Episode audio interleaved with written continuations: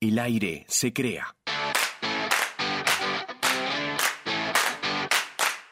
Conectamos ideas y te las contamos a través de investigaciones, entrevistas, datos curiosos y mucho más. Buena señal. Un programa auténticamente hecho con amor.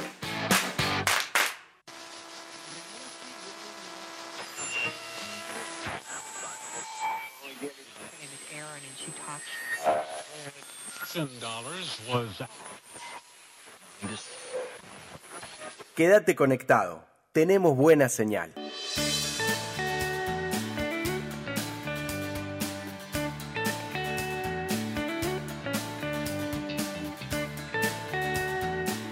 Muy buenas noches, queridos oyentes del otro lado. Estamos en buena señal, como todos los martes. Hola, muy buenas noches. Bueno, esperamos que estén muy bien del, otro, lado, escuchándonos a través de Radio Monk. de Radio Monk, de la web, de la aplicación.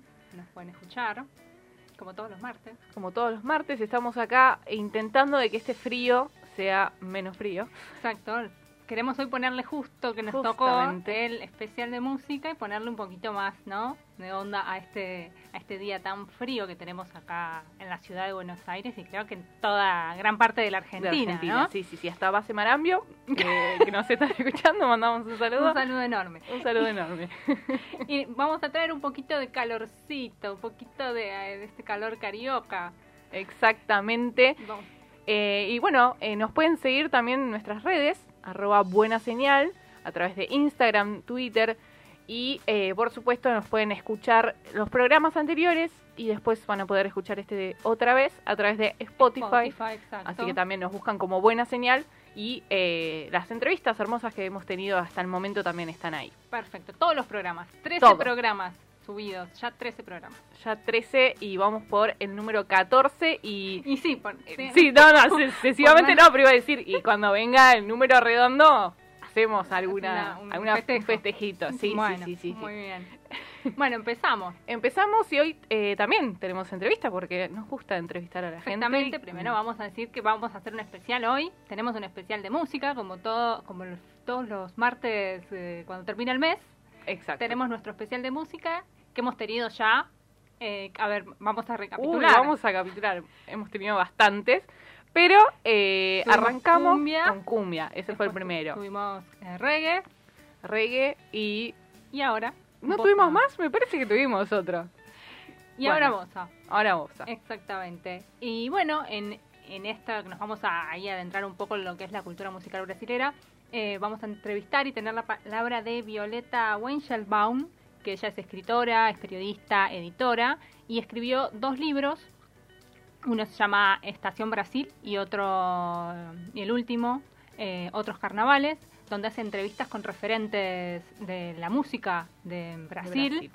Eh, así que bueno, estuvimos hablando con ella y bueno, nos va a contar eh, cómo fue todo ese proceso, ¿no? De, de acercamiento con, con estos músicos, con estos referentes. Los libros son todas de, de entrevistas que ella ha tenido. A lo el último libro hace una recopilación de 20 años Tremendo. de, entrevistas, de seguimientos con estos con estos grandes artistas brasileños que después bueno los, los vamos a, a nombrar todos los que aparecen en el libro así que bueno nos va a contar todo eso como datos por ahí también de lo que es la, la tra- las tradiciones musicales de, de Brasil que se ven inspiradas en estos referentes que están en sus libros Exactamente. Y eh, bueno, para empezar vamos a, a hacer una, una, pre- una pequeña intro una a lo pequeña que es intro esta exacto, música para no claro para no que nos quede colgado por ahí bossa que es como un estilo dentro de todo lo que es el, el recorrido musical brasilero Exactamente. Empezamos primero por ahí con. Primero lo primero. Exacto. Bueno, Empezá, eh, empezamos, empezamos. Rompe el hielo. Vamos a romper, y justamente, justamente, la mejor forma de decirlo con esta música. Y eh, bueno, vamos a hacer un recorrido con los diferentes momentos de la cultura musical brasilera. Primero tenemos que hablar de la samba, ¿no? Y eh, el samba es un género musical de raíces africanas, surgido en Brasil, del cual deriva un tipo de danza. Dentro de sus características figura una forma donde la danza es acompañada por una manga de puros melódicos y coros de creación anónima, típicos de samba, de roda, ritmo y danza originada en el Recobanco baiano. y em, la región geográfica en torno a la bahía de Todos los Santos, en el estado de Bahía. El samba de Roda es una de las bases del samba carioca y ha sido designado en el 2005 como Patrimonio de la Humanidad por la UNESCO. ¿sí? Es un dato no menor que eh, ya se estableció de esta forma. Y bueno, fue llevado eh, a Río de Janeiro tras la abolición de la esclavitud en 1888 por los negros traídos como esclavos de África, que paulatinamente se trasladaron a la entonces capital del imperio del Brasil.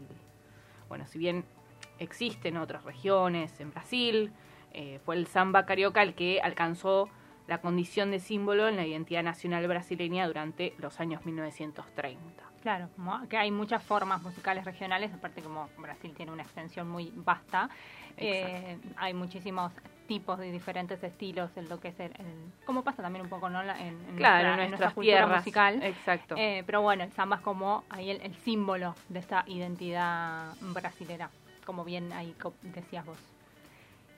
Y después también como para seguir con este recorrido eh, como tres puntos, como tres eh, etapas fundamentales dentro de lo que es esta, este recorrido en la música brasileña. Sí. Tenemos primero eh, la samba canción, que es como esta, ¿no? Como una, una estilización de la corriente musical que aglutinó en sus inicios, que en los años 20 o 30, donde decíamos que más se empezó a popularizar el, samba. Em, en sus inicios eran efulios del machille, que es como un tango brasileño, la modiña, su particular versión del bolero, y el compás africano. ¿no? Seguía como con sus ritmos de base, pero se iba como acompañando ya de otras de otros estilos. Nutriendo de otros géneros y otros estilos. Totalmente. Su eclusión eh, discográfica no se produce hasta bien entrado los 50, después de la mm, denominada época de oro, que se da entre 1930 y 1945. Y algunos de los pioneros fueron Mario Reis o Silvio Caldas, a los que fueron sumando otros, a lo largo obviamente de todo el recorrido y toda la historia que fue, fue llevando este estilo, que era la samba canción, y dentro de una de las eh, referentes era Beth Carvalho, que nacida en, en el año 46, que era cantante, guitarrista y compositora, y mm, adoptó eh, como su género favorito a esta samba mm, esta arma como renovada, digamos, ¿no? Que, donde se incorporaban otro tipo de, instrumentos. Después de esta samba canción aparece lo que hoy, hoy es nuestro especial. Claro, exacto. Que es la bossa nova, que surge a finales de los años 50 y está marcado en lo social por el desarrollismo, que se vivía en ese momento en Brasil, y en lo cultural por la irrupción de una nueva generación de jóvenes que era más de esta de una clase más como decirlo por ahí como de clase media clase media alta. se empiezan a mezclar un poco ya más ahí exactamente el contexto social. y que también incorporaron estos jóvenes otro tipo de eh, estilos porque tenían otro tipo de consumos también no que no eran los tradicionales donde aparecían ya más el rock and roll el jazz no y empiezan a, colonizar un poco eh, por ahí en el buen sentido, ¿no? estos estilos tradicionales que, tenía el samba y empiezan a aparecer, empieza a aparecer lo que se llama la, bossa nova. Bueno, y obviamente todo esto sin dejar de lado el acervo heredado de la samba canción, que gracias a, esta nueva eh, ola, digamos, verá moldeados en los reglamentos básicos, va atenuando un poco los ritmos y se va sofisticando de alguna manera, ¿no? Sí, de la mano del jazz, claramente el bossa nova es... Exactamente, que esto es como, el, como la unión, digamos, la más importante que tiene, que es con estos ritmos de, y, estilos del jazz y con los instrumentos del jazz. bueno, los tres grandes nombres de del bossa nova, Chao Gilberto, Nora León y Jorge Ben, y mm, que después obviamente vamos a, a profundizar mucho más. Por supuesto, sí, sí, sí, sí. Y bueno, después de lo que surge en una tercera etapa, si se puede, si la podemos marcar así de esa manera, es el tropicalismo, que es lo que da pie a, en realidad, es la bossa nova, como que da pie a que surja esta, que más que un estilo es más una derivación. Hace una, referencia como más, eh, porque no es solo musical, sino hace como más un movimiento, ¿no? Claro.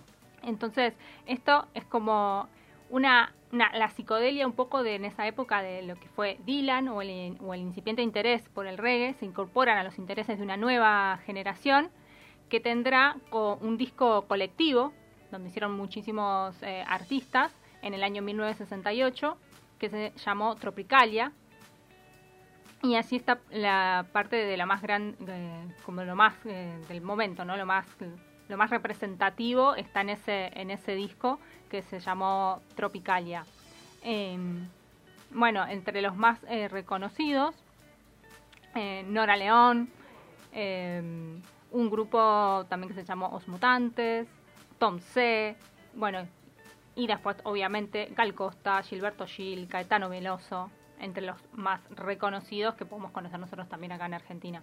Exacto, que todavía eh, están más que vigentes. Totalmente.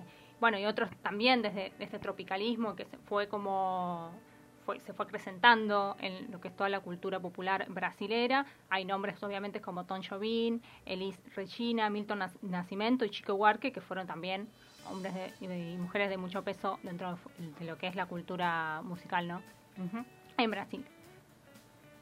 Bueno, y eso fue como ahí un recorrido un poco como un salpicadito por la historia de, de la música. Sí, para ir eh, como entendiendo de dónde viene, hacia dónde va, un poco, ¿no? Es eh, para adentrarnos ahora a, esta entrevista que tuvimos y vamos a escuchar un poco, ¿no? Bueno, este tema que vamos a escuchar, que es eh, un tema de Jao Gilberto, ¿no? tenemos ahora porque vos que estuviste ahí en el guion preparando los temas. Sí. sí, porque creo que es para arrancar y para ya meterlos de lleno con, un tema bien representativo. Me parece que, está bueno, para arrancar antes de, escuchar la entrevista. Esta canción, que es la, primer, la primera canción de Bossa Nova en ser registrada en un estudio y una de las más emblemáticas. Eh, se llama Chega de Saudachi Basta de Nostalgia y es cantada por Thiago Gilberto.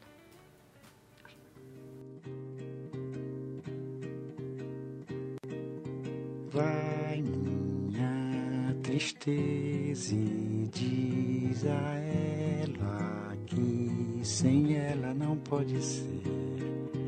Diz-lhe numa prece que ela regresse porque eu não posso mais sofrer. Chega de saudade, a realidade é que sem ela não há paz, não há beleza, é só tristeza e a melancolia que não sai de mim, não sai de mim, não sai.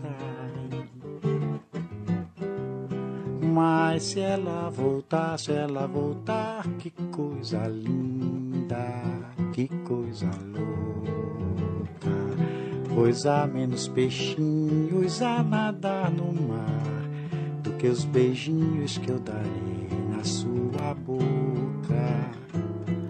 Dentro dos meus braços, os abraços hão de ser milhões de abraços apertado assim, colado assim, calado assim, abraços e beijinhos e carinhos sem ter fim, que é pra acabar com esse negócio de viver longe de.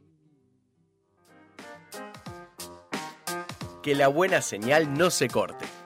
Seguinos en Twitter e Instagram. Arroba buena señal.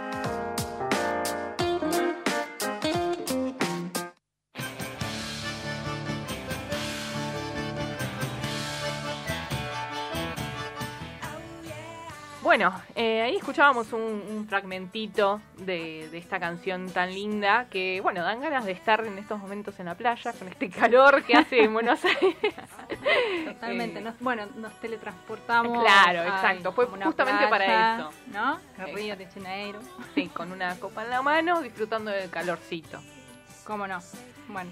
Y bueno, eh, ¿te parece si ahora escuchamos un poco a nuestra entrevistada? Dale, hacemos una, Bueno, ya dijimos igual un poco una presentación de Violeta Wenchelbaum, que es licenciada en letras por la Universidad de Buenos Aires, trabaja bueno, como editora, traductora, crítica de música y literatura, y habíamos dicho que había, ya escribió dos libros, uno es Estación Brasil y el otro es el otro, no, Estación Brasil, conversaciones con músicos brasileños, porque es todo el título, y el otro se llama Otros Carnavales, conversaciones con músicos brasileños, porque es la continuación que, hizo de, su primer, libro. Exacto. Y bueno, eh, nosotros le preguntamos un poco cómo había nacido su interés por la música brasileña, cómo llegó a, a, este a este interés, a esta, a esta cultura musical brasilera, y bueno, estos fueron un poco sus palabras. Hola, ¿qué tal? Buenas noches. En realidad, nunca nació mi interés por la música brasilera. Eh, fue una serie de casualidades las que me llevaron a ese lugar y que hicieron que, por supuesto, en algún momento eh, en que ya estaba inmersa en ese mundo, eh, me atrajera violentamente, por decirlo de alguna manera. Cuando yo trabajaba en Diario Perfil hace muchos años, escribía crítica de teatro había que hacer una entrevista a Caetano Veloso y no había quien la hiciera por algún motivo que no recuerdo muy bien. Y en ese momento yo sí escuchaba mucho Caetano y me gustaba muchísimo, pero era casi lo único que escuchaba. Y en ese momento entonces dije que quería ir yo y quería hacerla. Y ese fue el puntapié inicial de medio un vuelco en mi vida que no esperaba de ninguna manera. Así que viajé a Río de Janeiro, entrevisté a Caetano, en castellano en ese momento, porque yo no hablaba ni una palabra de, portugués. Eh, justo en el momento en que acababa de salir la autobiografía de Caetano, ese libro que se llama Verdad Tropical, que es una autobiografía, historia del tropicalismo al mismo tiempo. Eh, y lo leí como loca, apurada, eh, para poder entrevistarlo. Y fue una puerta de entrada a un mundo que desconocía casi por completo y que me abdujo. Así que así.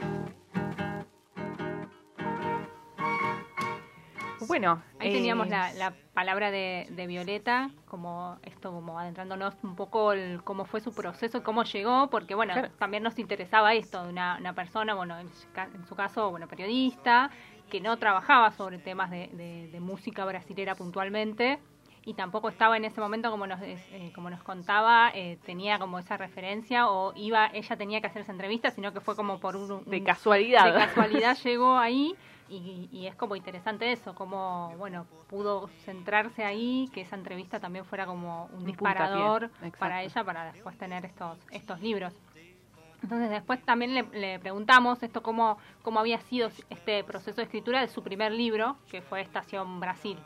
Y esto nos decía. Comienzo de la escritura de Estación Brasil, aunque todavía no lo sabía. Estación Brasil, que fue mi primer libro de entrevistas, surgió eh, cuando en algún momento me di cuenta que ya tenía dos o tres entrevistas y que eso podía llegar a resultar un libro en algún momento. Eh, la primera entrevista fue esta Caetano, que como suele suceder, eh, publiqué en el diario una versión mucho más breve de todo el material que tenía. Y después un par de entrevistas que hice para Radar, eh, una a Rita Lee y una a Ney Mato Grosso, fueron las primeras. Y después de tener ya esas entrevistas, tal vez también una de Arnaldo Antunes, me di cuenta que esto ya era un material que podía llegar a ser un libro y que me interesaba ahondar. Así que empecé a crecer en ese para ese lado, empecé a estudiar, empecé a escuchar, a escuchar consejos, eh, a pedir consejos. Esa, esa, primera entrevista a Caetano recuerdo muy bien que le dije, quiero que me recomiendes música brasileña contemporánea porque no conozco. Y me recomendó que escuchara Lenini y que escuchara Nação Zumbi en ese momento. Así que ese fue el comienzo de todo.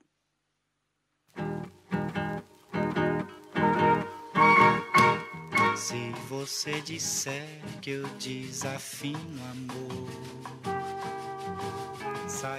Bueno, ahí teníamos las palabras de, Violeta que nos contaba esto, cómo había sido esto, ¿no? De, encontrarse un poco con, con esta cultura musical y empezar ese, ese recorrido, ¿no? También con esta entrevista a Caetano Veloso le, dio como esas herramientas para después eh, ir por, por otros y otras artistas. Entrar en el mundo de, de la música brasileña que por ahí eh, en nuestro país, si bien podemos tener un conocimiento, eh, fue por más, no solo, además de que no solamente fue por lo musical, sino por la cultura en sí brasilera, ¿no? Y em, bueno, eh, también preguntarle eh, cuál era un poco el, objetivo de, plasmar en ese libro, eh, en el caso de otros carnavales, qué era lo que, buscaba profundizar y qué le había dejado el libro en base para, para continuar con, con, esta serie de entrevistas que fue haciendo después, ¿no? Y bueno, eso nos respondía. Muchos años después vino otros carnavales, que en realidad no es otro libro, o sí es otro libro, pero es una continuación de un trabajo, es una prolongación. En otros carnavales hay muchas de las entrevistas que ya estaban en Estación Brasil y hay mucha actualización. Otros carnavales, a diferencia de Estación Brasil, es un libro en el cual hay 20 años de trabajo lo que hice fue eh, no tanto, no sé si profundizar, no sé si es, no sé si podría hablar de que Estación Brasil es una base y otros carnavales es una profundización. Yo creo que es más bien una caminata en el tiempo, es avanzar en el tiempo. Eh, hay algo de profundización en la medida en que yo fui creciendo junto con el libro y fui aprendiendo un montón de cosas. Entonces, mi mirada es diferente en las primeras entrevistas que en las últimas. Separan 20 años la primera entrevista de la última de otros carnavales, que son ambas a Caetano. La primera de otros carnavales sigue siendo esta primera entrevista de la que estábamos hablando antes, y la última es una entrevista que le hice a Caetano en diciembre del 17. La primera era del 98.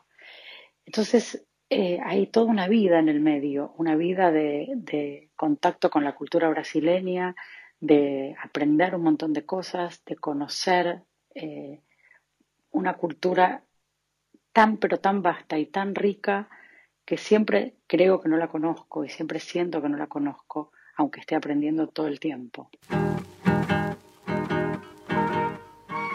Bueno, y eso nos decía de, de justamente su otro libro de otros carnavales, eh, que buscaba profundizar ¿no? en la base que había dejado el libro anterior y cómo fue eh, este proceso para su segundo libro. Así que bueno, eh, ahora vamos a irnos a otro tema para que nos sigamos metiendo un poco con, Brasil, que nos, nos, nos vamos a teletransportar otro ratito más y vamos a escuchar más que nada de Jorge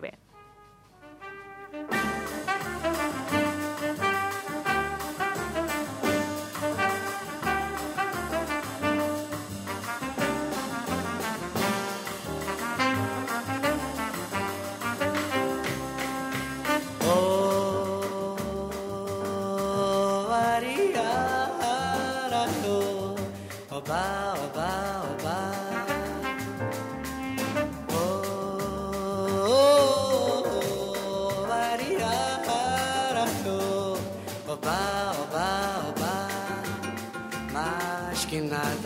Sai da minha frente, eu quero passar. Pois o samba está animado, que eu quero é sambar. Esse samba que é misto de maracatu. É samba de preto velho, samba de preto tu. Mas que nada, um samba como esse tão legal. Você não vai querer que eu chegue no final. Oh, oh, oh, Ariara, oh, oba, oba, oba. Oh,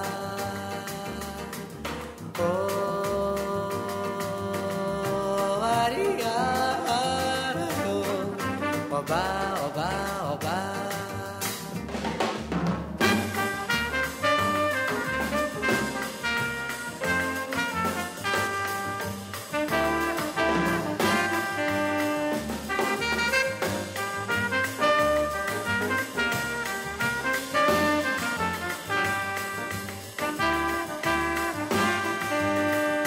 Esse samba que é misto de maracatu Samba de preto velho, samba de preto tu. Mas que nada, um samba como esse tão legal. Você não vai querer que eu chegue no final. Oh,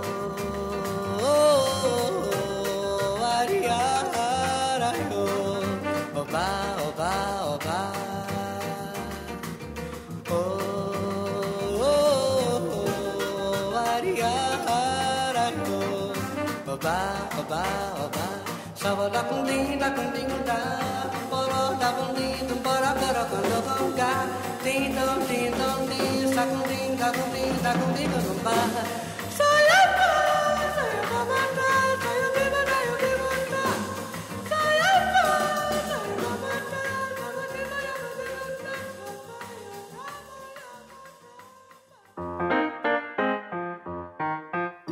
Vibras se transmiten.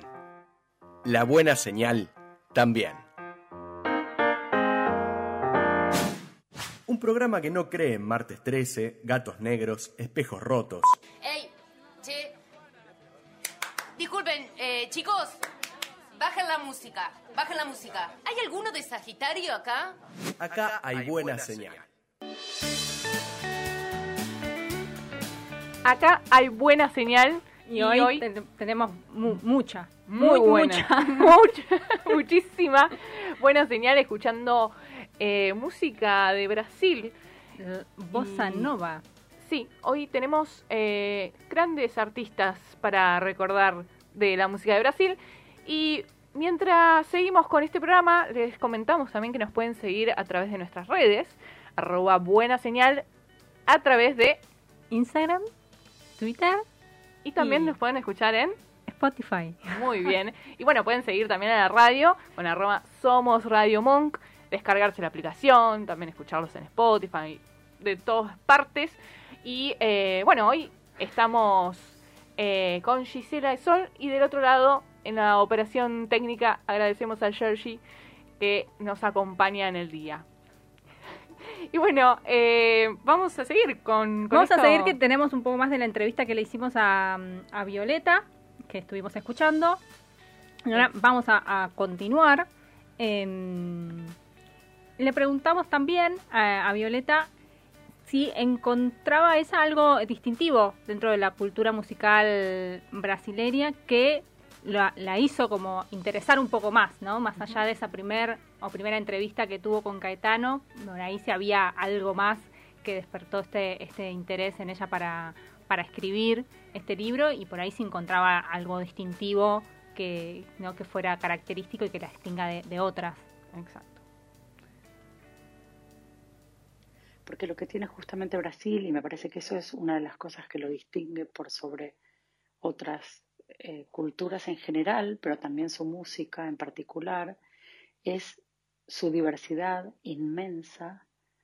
Brasil es un país extremadamente federal, por lo tanto, hablar de música brasileña es posible, por supuesto, pero en realidad es mucho más preciso decir música carioca o música paulista o música baiana o música pernambucana o música gaúcha. Eh, cada, cada música de cada región tiene sus particularidades que se cruzan, que se enriquecen mutuamente, no son compartimentos estancos de ninguna manera, y a la vez todas estas particularidades y todas estas regiones se enriquecen de una cultura absolutamente mestiza que mezcla Europa, Portugal, con eh, África, por supuesto, y con el lado indígena local. Y eso hace que haya una diversidad y una riqueza bastante incomparables, por lo menos incomparables con las culturas que yo conozco un poco más. También esa diversidad se ve en, en lo religioso, que tiene que ver con lo mismo, con el cruce cultural.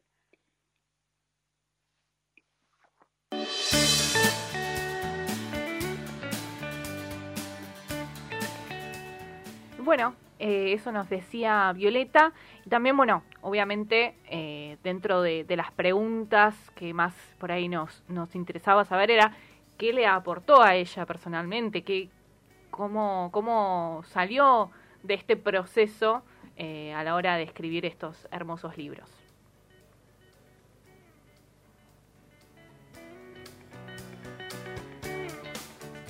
Es difícil para mí darme cuenta qué me aportó este proceso, porque no sé si es el proceso de escritura de un libro.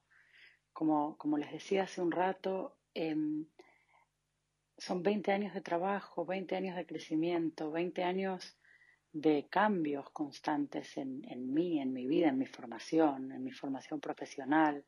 En el medio eh, fui cambiando también de, de de orientaciones en el trabajo. Cuando empecé a hacer esto, escribir sobre teatro, después empecé a escribir más sobre música, me dediqué a la edición, aprendí mucho portugués y por lo tanto eh, todo el proceso fue un proceso de aprendizaje lingüístico también que hace que el contacto con la música y con las conversaciones sea mucho más rico y mucho más fluido, por lo menos esa era mi sensación. Yo en cuanto empecé a hablar un poco más el idioma empecé a sentir que la, que la charla era más fácil, que era más fácil la intimidad, que era más fácil lograr eh, el encuentro, la transferencia, diría un psicoanalista, si se me permite la metáfora. Y creo que entonces ese proceso en realidad es un proceso de crecimiento de mi vida a lo largo de 20 años, que está inmensamente enriquecido por mi contacto con Brasil, pero no solamente. Yo en Brasil además hice muchos otros trabajos, no solamente eh, trabajé con, con estas entrevistas y con este libro, sino que trabajé haciendo revistas allá como, como corresponsal en un par de, de, proyectos. Y entonces se empezó, yo no puedo decir que me aportó el proceso del libro, pero sí que esa primera entrevista con Caetano y esa, esa entrada totalmente inesperada y sorprendente, cambió, torció el camino. Eh, yo no imaginé nunca que iba para ese lado. Yo no hablaba portugués, no tenía relación con Brasil, no conocía Brasil. Había ido una única vez a Río de Janeiro de chiquitita de vacaciones con mis padres. No había ido a Brasil. Eh, y ahora voy, esto es un, casi una expresión de deseo porque por supuesto desde que empezó la pandemia no pisé Brasil, pero antes de eso iba varias veces por año por distintos motivos. También porque hice una cantidad de amigos que me siento un poco de allá y es, un poco una nueva familia también. Bueno, teníamos ahí eh, esa respuesta de, lo que le había dejado también todo este proceso, ¿no? De, escritura y que bueno ella en realidad decía que no era un proceso sino que era fue más como también un crecimiento porque pasaron desde la primera entrevista a Caetano y hasta que hizo las siguientes y sacó su otro libro fueron 20 años, ¿no? Que también donde ella adquirió muchas otras herramientas también para, para poder seguir entrevistando y seguir creciendo en, el conocimiento de la cultura musical brasileña. Sí, le aportó eh, Brasil a su vida, básicamente. totalmente. Incorporó Brasil a su vida. Y bueno, eh, siguiendo con, el especial de hoy, hablando de Bossa Nova, eh, yéndonos para por ahí más específicamente al Bossa Nova, como decíamos, Em, el término bossa, en el argot brasileño, eh, dentro de las ciudades, tiene el significado de una capacidad especial, mientras que la traducción portuguesa de bossa nova es la nueva ola. Como decíamos hoy, mencionábamos la nueva ola. En los inicios el término se usó para designar una nueva manera de contar y tocar la samba y vino a ser una reformulación estética dentro del moderno samba urbano carioca. Bueno, y hay como un dato de para ver de dónde nació esta denominación de, de, bossa nova, ¿no? De, denominar así a, este nuevo este nuevo estilo y hay como varias eh, como varias teorías de dónde salió eh, y les vamos a contar Sí, por favor, queremos saber. El pueblo quiere bueno, una de ellas dice, parece que puede, puede hasta sonar por ahí un poco raro, pero que algunos dicen que este, este, este estilo bien podría deber su nombre a un hombre que trabajaba lustrando en la calle zapatos ajenos. Ese, ese es el título. Y ahí vamos a desglosamos. Exacto, sí. La historia de, este anónimo ilustrador de zapatos que inspiró con su expresión a quienes eh, buscaban un nombre para bautizar este naciente movimiento, obviamente no, no es oficial, ¿no? Sí, sí, son el detrás de escena. Claro, pero bueno, es tan válida también como otras que, que, se, de las que se comenta, pero que tampoco hay suficientes pruebas, ¿no? Como para que sean fehacientemente que sea así.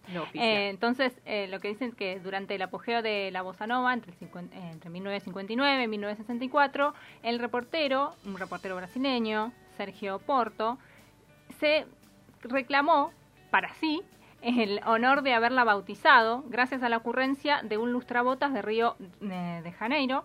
Según Porto, el hombre, admirado por sus zapatos sin cordones, unos mocasines que se empezaban ya a hacer, eh, usar y eran moda en Brasil en ese momento, hizo, le dijo una, exclamó, Bossa Nova, eh, doctor.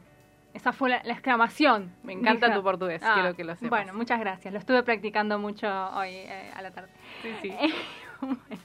Y ahí entonces dice este, este periodista que de ahí él, de esa expresión como de, de, este, de este señor que le ilustraba los zapatos, como que era algo nuevo, ¿no? Que estaba sorprendido por esos zapatos que no tenían cordones y dice que él lo, lo bautizó de esa manera el movimiento. Bueno, esa es una de las versiones. Esa es una de las versiones. Y después. Otra versión que es menos literaria y, y un poco más eh, académica, digamos, es la que proviene de la investigación de un periodista, Rui Castro, también un periodista brasileño, la palabra bossa era usada por algunos músicos de las primeras décadas del siglo para referirse a alguien que cantaba o tocaba diferente a los demás.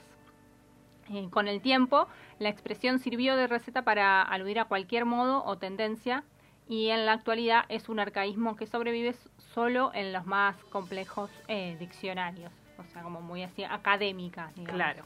¿Con cuál versión te quedas vos? ¿Cuál te gustó más?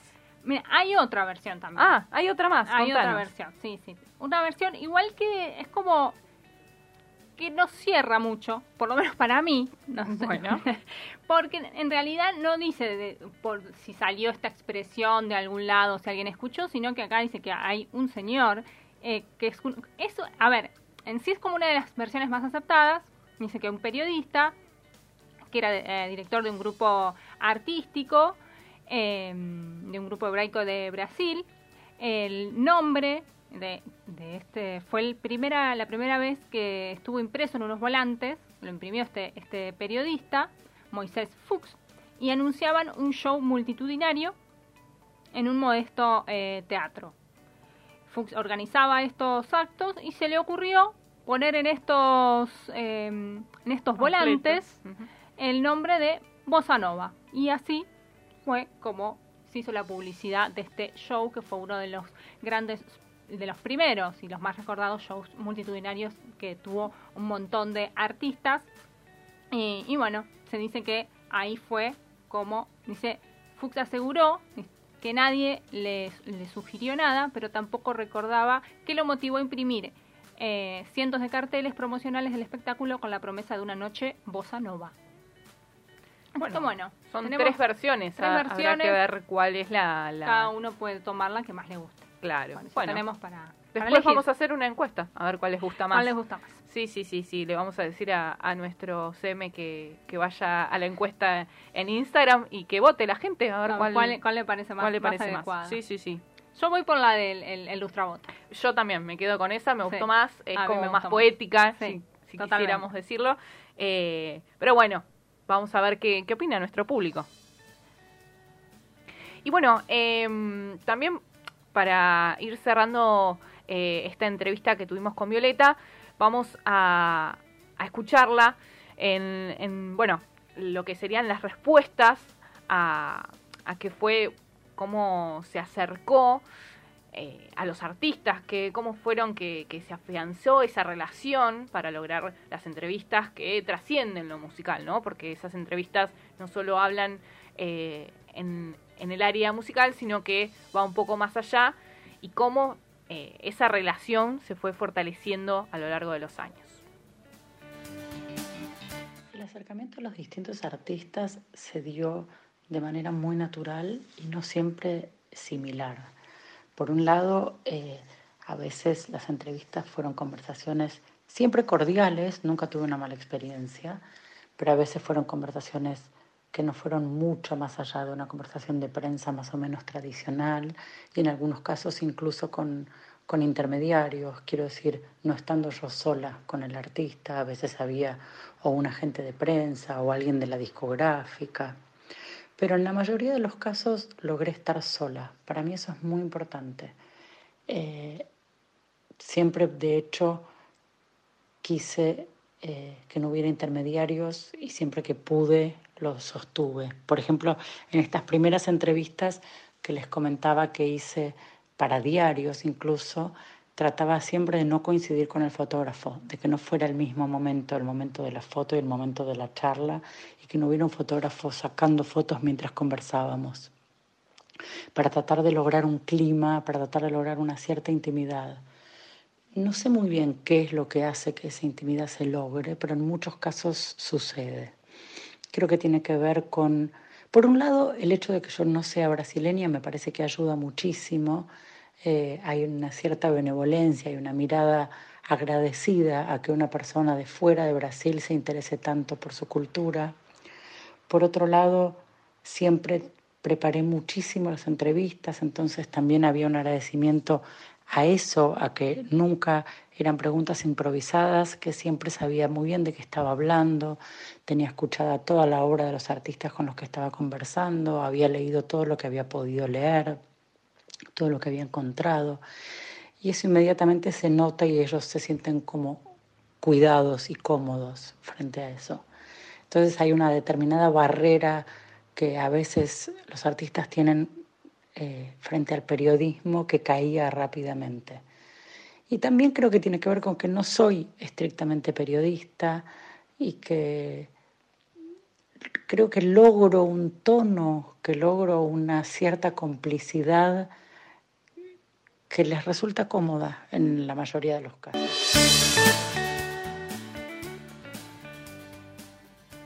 Bueno, escuchábamos ahí a Violeta con esta pregunta que, que, le hacíamos. Sí, acerca, bueno, ese, ese vínculo y esa relación con, con los protagonistas de, su libro, ¿no? Exactamente, que otros carnavales, conversaciones con músicos de Brasil, que así se llama, que se lo editó Planeta, tiene entrevistas con Caetano Veloso, Rita Lee, eh, Arnaldo Antunes, Adriana Carballo, eh, Marisa Monte, Rita Lee, ya lo dije, Bebel Gilberto, eh, bueno, y muchísimos otros artistas más sea que es un libro muy, muy completo donde hace un recorrido muy, muy amplio y Sí, con referentes importantes de, la música brasilera. Totalmente. Y bueno, em, quiero que, nos cuentes un poco más de Bossa Nova. Gisela, contanos, contámonos un poco más para, para meternos en. Sí, como este seguíamos, estábamos hablando recién, bueno, decíamos esto de cómo había salido por ahí que decían que había surgido, ¿no? Este esta denominación. También hablamos hoy eh, más temprano, más temprano como si estuvimos hace un, rato, hace un ratito, hace un ratito, con la eh, primera canción de Bossa Nova, que era Basta de Nostalgia, de Joao Gilberto, que, fue la primera en ser registrada en un estudio. Fue el 10 de julio de 1958, poco después, mirá qué dato, este, de que Brasil conquistara en Suecia su primer título mundial de fútbol. Cuando Joao Gilberto ingresó eh, a un estudio en Río de Janeiro, al estudio Odeón, para grabar una canción eh, que duraba solamente tres minutos y obviamente se convirtió en un hito en la cultura y la música brasileña. Eh, la grabación del compacto que incluía por un lado Chega de Saudachi y por el otro Bim Bom, una composición de Joao Gilberto y es considerada como el punto inicial de la, de la bossa nova, porque bueno, permitió que el género, que hasta entonces era eh, conocido en unos, unas pocas eh, casas nocturnas de, de, Río de Janeiro, pudiese ser llevado a todo Brasil y obviamente después se popularizó y traspasó todas las todas las todas las barreras, ¿no? Em, pese a que nació el bossa nova y nacido el Bossa Nova, ganó este impulso, eh, más allá de que se seguía tocando pequeños bares de Río, eh, ya había la em, cantante Elizabeth Cardoso ya había grabado una versión de Chega de Saudachi, el disco de Joao Gilberto, em, y las, es la que se incluye por primera vez un arreglo en guitarra típica del compositor baiano y que se convirtió en la marca característica de, de la bossa nova. Sí, los instrumentos más comunes eh, que, que escuchamos son la guitarra, el piano, la batería, el conga, el bajo, la flauta y el saxofón. ¿No? No, no son datos menores porque son justamente también Lo que, la hacen, instrumentos, la- lo que hacen tan característico. claro, tan particular este género, exacto. Bueno, todos coinciden que la bossa nova data de 1958, pero para algunos el lanzamiento fue eh, en mayo de ese año, de 1958, cuando eh, salió el disco Canción de Amor de Mais, en el que Cardoso interpreta composiciones de Vinicius y Tom, y para otros el nuevo género arrancó unos meses después con la grabación de, de Yao Gilberto de este tema que Ujú. ya decíamos. Y bueno, que na- como ya decíamos, nació en reuniones de músicos, poetas, intelectuales y bohemios en Copacabana y Ipanema, dos de los barrios más tradicionales de eh, Río de Janeiro. Sí, un poco eh, decir cuándo surgió exactamente, me parece que, no sé si es... eh, Siempre se le pone una fecha, Un- generalmente claro. por el lanzamiento del disco, pero bueno, Claro, ya como claro, decíamos, esto era algo que ya se venía Gestando. exactamente en, en- en estos clubes eh, nocturnos y, y bueno, que con esta fecha del lanzamiento de estos discos fue ahí como que se le pone como la- el punto el punto inicial. Claro, claro. Y bueno, eh, también hay que, que mencionar, bueno, el, eh, la, la muerte de João Gilberto, el padre de Bossa Nova, que fue la referencia más importante de Brasil, que falleció a los 88 años de edad, el 6 de julio del 2019, hace poquito, muy poquito que, que fallecía João Gilberto. eh, y bueno. eh, Bueno, sí, él se encuentra ¿no? obviamente dentro de los tres grandes nombres de, de la bossa nova, eh, como dijimos, John Gilberto, Nara León y George Ben, fueron como los tres más eh, reconocidos. Eh, y bueno, que después obviamente muchos artistas fueron, no que no estuvieron en este nacimiento, pero después fueron tomando la Sí, bossa nova como en sus repertorios, ¿no? Exacto. Sí, porque bueno, también, como decíamos, incluye otras características, o sea, es un estilo que incluye otros, otros géneros como el samba, el funk, el rock, el pop. eh, es, es la música brasileña que, que va englobando un montón de géneros y que después da el nacimiento eh, a, a dis- distintas, a distintos estilos de, de música, ¿no? Totalmente. Y por ahí algo que mm, vamos por ahí con estas eh, ficciones donde podemos Dale. encontrar que ¿Cómo son no? esos datos que siempre te gustan a vos. Dale, dar, dale, em, sí, sí, sí, Para sí. dar recomendaciones de ficciones o documentales. Exactamente. Bueno, en Netflix eh, hay una serie que es ficción, pero está buena para va un poco al pasado, está ambientada en 1960. Eh, Coisa más linda es una, una serie, una historia diferente que, bueno, podemos describir a nivel argumental como un cruce entre la maravillosa señora Maisel y las chicas del cable. Eh, por centrarse, bueno, en la lucha de las cuatro mujeres por liberarse de sus eh, yugos familiares, con el epicentro del nacimiento del bossa nova como el mentor, que permite la evolución de esas mujeres en la clasista sociedad machista brasileña a finales de los años 50. Y bueno, eh, con sus protagonistas que son mujeres, eso también un poco salirse. ¿Tiene eh, tre- eh, dos temporadas? No, tres. Sí, dos, dos, Dos dos, y va a salir la tercera, no sabemos cuándo, pero va a salir una tercera por- temporada. por salir la ya nos van a temporada. estar comentando. Aparte es, es muy linda porque se muestra mucho de los, obviamente, de los paisajes Exacto, Brasil- sí, de sí, Río de Janeiro, principalmente. Sí, aparte al estar en- ambientada en los años fines 50, 60, también es la estética mucho eh, eh, que, que llama un poco más la atención. Y se ven esto que decíamos, ¿no? Como estos clubes nocturnos donde, Claro, donde el bossa nova empieza a, a dar pasos. hacen mucha mucha referencia, tiene mucha música. También, Mucha música, está- mucha está- música. Está bueno. Sí, y que obviamente destacar que eh, eh, este género, eh, como tema también en- de clases, ¿no? De, de las clases sociales dentro de... que estaba muy muy marcado. Exactamente, en esa época también. eh, y con el tema de la mujer, ¿no? Y, y esas liberaciones que empieza de a poquito a tener las mujeres en este país. Y em, bueno, después la, la, película, justamente esto es Bossa Nova, la historia y las historias de Menescal y el compositor Carlos Laira, que cuentan las historias de la gente, los lugares y las actuaciones que pusieron a la música brasileña en el escenario musical internacional a comienzo de los años 60, culminando en 1962, con una presentación de Carnegie Hall de New York. Eh, y bueno, Menescal y Laira llevan a los espectadores a un viaje por Copacabana, una zona justo al sur del centro de Río, donde ambos crecieron, estudiaron e hicieron música. Eh, bueno, aplicando obviamente anécdotas, ampliamente ilustrado con números de guitarras mucha música, ¿no? Mucha, mucho, mucha música bañado eh, con las guitarras en la playa eh, y así, bueno, en salas de concierto la película tiene un atractivo casual y ritmo que, bueno, obviamente documenta completamente la música. Y por último, mencionar a Vinicius en la fosa, que se puede ver en la web de Canal Encuentro. Eso también está bueno para, para tener diferentes plataformas y alternativas, no solo quedarse con, con la N. que, bueno, eh, hace 40 años el poeta y músico Vinicius de Moraes debutó en la FUSA de Buenos Aires y grabó un long play eh, legendario. ¿No? El artista le, contó a la le cantó a la libertad individual, a la alegría, a la satisfacción y a la promesa de realización de fantasías. Y bueno, se convirtió en el hombre que interpretó la bossa nova no solo en un género musical, sino como una actitud ante la vida, ¿no? Como esta, como, como una forma de vivir, como un estilo de vida, ¿no? El bossa nova desde ese lado.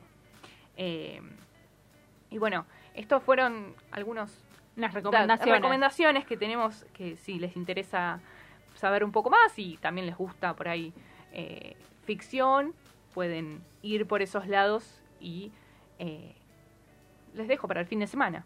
claro, para, tener ahí, de, bueno, que, bueno, porque también más allá de lo que es ficción, que se lleve también con, lo que es la música, con este estilo, está, está bueno, muy lindo para aquellos que, le, que, les guste, está muy buena, muy buena la recomendación. Y bueno, eh, ¿te parece si terminamos con la última preguntita que le hicimos a nuestra invitada? Eh, que bueno, le preguntamos eh, sobre los artistas, eh, por ahí nosotros lo llevamos a, la parte más eh, tradicionales o, generaciones anteriores, cómo se han ido reinventando o, su estilo musical, si necesita realmente la incorporación de nuevos ritmos, estilos de música, y bueno, esto fue lo que nos respondió. Una de las características más importantes, me parece, de los músicos brasileños es como decía un poco, el cruce, la mezcla, pero esa mezcla no tiene que ver solamente con la mezcla de influencias, tiene que ver también con la conversación constante entre ellos, conversación artística, conversación musical, y tiene que ver con la mezcla de generaciones, con la mezcla de estratos, quiero decir, la música popular más popular con la música menos popular, algo que trajo el tropicalismo a Brasil y al mundo es el, tirar abajo tantas barreras, incorporar en la música folclórica la guitarra eléctrica o eh, el inglés o la Coca-Cola en los años 60, ¿no? como, como gestos de ruptura. Y entonces me parece que todos los músicos de la generación eh, que ahora rondan los 80 años, que fueron, por lo menos tuvieron un momento de auge a fines de los 60, pueden haber sido o no tropicalistas, digo, tanto, no sé, el, movimiento más fuerte tropicalista liderado por Caetano Veloso, Gilberto Gil, Rita Lee, entonces eh, Gal Costa o músicos que se movían muy cercanos a ellos, como María Betania, o no tanto, como Ney Grosso, como Chico Buarque que son más o menos todos de la misma generación, son músicos que constantemente están probando cosas nuevas y que incluso ahora siguen probando cosas nuevas. Me parece que esa necesidad de cambio constante los constituye desde el principio. No tiene que ver con con adaptarse a la contemporaneidad, o sí, pero con una contemporaneidad eh, constante. Quiero decir, no es que ahora, porque son grandes, intentan cosas para eh, no quedar atrás, sino que siempre tuvieron una voluntad de modernización y de, de renovación constante, una voluntad de cruce, como les decía antes, que los enriquecía. Bueno, esa fue la entrevista completa, pasamos por pedacitos de, a Violeta Weinschelbaum, a quien le agradecemos mucho por este tiempo que nos dio y, nos dio esta entrevista. Bueno, y ahí, como para cerrar un poquito, hablaba de todo este proceso que después de la bossa nova empieza el tropicalismo y que bien lo comentaba ella cómo, cómo se dio y cuáles fueron los artistas referentes. Y después en otro programa hablaremos sobre el tropicalismo. Sí, sí, sí, ya, ya, ya contaremos un poco más. Nos despedimos eh, en el día de hoy porque ya se nos fue, se nos, fue vamos el programa. El próximo martes a las 21. Exacto, por Radio Monk. Adiosito, chau, chau.